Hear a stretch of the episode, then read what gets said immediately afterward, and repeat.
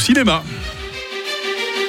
Radio FR, un jour, une histoire. Alain-Jacques Dornard. Et aujourd'hui, on commence par un petit bout de bande-annonce de film. Je m'appelle Bornan, je suis ton nouveau collègue.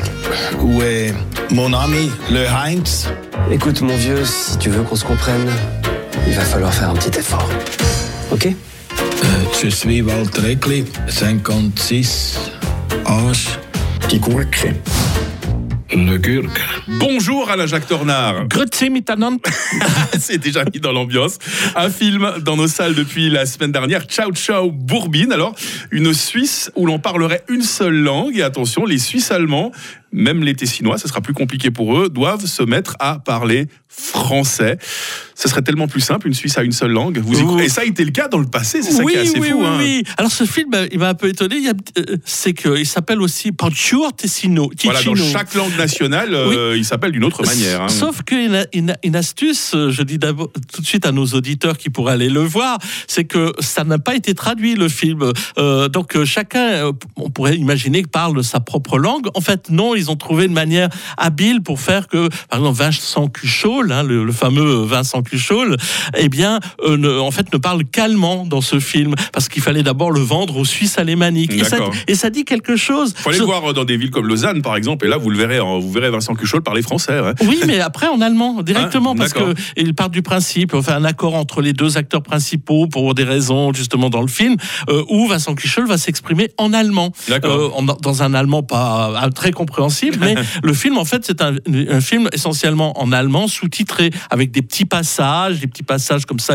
euh, par moment en français et en italien et ça dit bien ce qu'a été la Suisse. Vous voyez, de nos jours, Mm. on parle toujours de la Suisse plurilingue, euh, avec ses, ses trois, quatre langues, mais ça n'a pas toujours été le cas, loin de là. Et en plus, on pourrait même imaginer que la Suisse actuelle est une Suisse, euh, de- je dirais, de langue alémanique, allemande, avec minorité latine, euh, parce qu'on voit bien qu'il y a des disproportions. Et le problème, c'est que il fut un temps où il n'y avait qu'une seule langue en Suisse officielle, c'était l'allemand.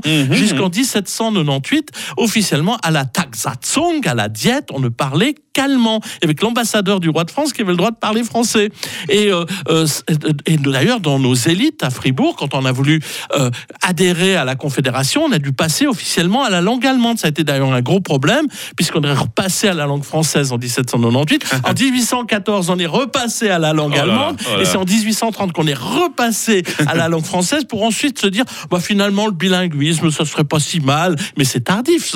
c'est- tard dans le XXe siècle. Et donc, ce qui veut dire que la langue allemande était vraiment la langue la plus, euh, c'était la langue parlée par les Suisses. Et pour cela qu'à l'heure actuelle encore, pour beaucoup de nos compatriotes alémaniques, la, la vraie Suisse, c'est la Suisse allemande. Voilà. Il y avait à l'époque des, des francophones qui ont dû germaniser leur patronyme. Comment se sont appelés les Tornards à l'époque Les Dreyer. Ah bah voilà. Et Fallait puis, qu'on le dise, ouais, quand bah, les, les von der Weyde, c'était avant des, euh, euh, du paquier. D'accord, intéressant Par tout exemple. ça. Bah, D'autres choses très intéressantes la semaine prochaine avec l'historien euh, de Radio Fribourg qui évoquera pour nous un naufrage qui a fait 5300 morts, hein, bien plus que le Titanic. On verra qu'on est tombé de mal en pis euh, du côté de l'Iran avec, euh, le, avec euh, Khomeini qui a remplacé le, le Shah d'Iran. Et puis, qu'est-ce que l'affaire Depardieu nous dit de, de, de l'histoire? Ce sera le commentaire d'Alain-Jacques Tornard la semaine prochaine. Alain-Jacques, je vous souhaite un très bon week-end. Bon week-end à tous. 7h20 sur Radio Fribourg, notre question du jour, quels sont vos moyens de paiement en liquide ou avec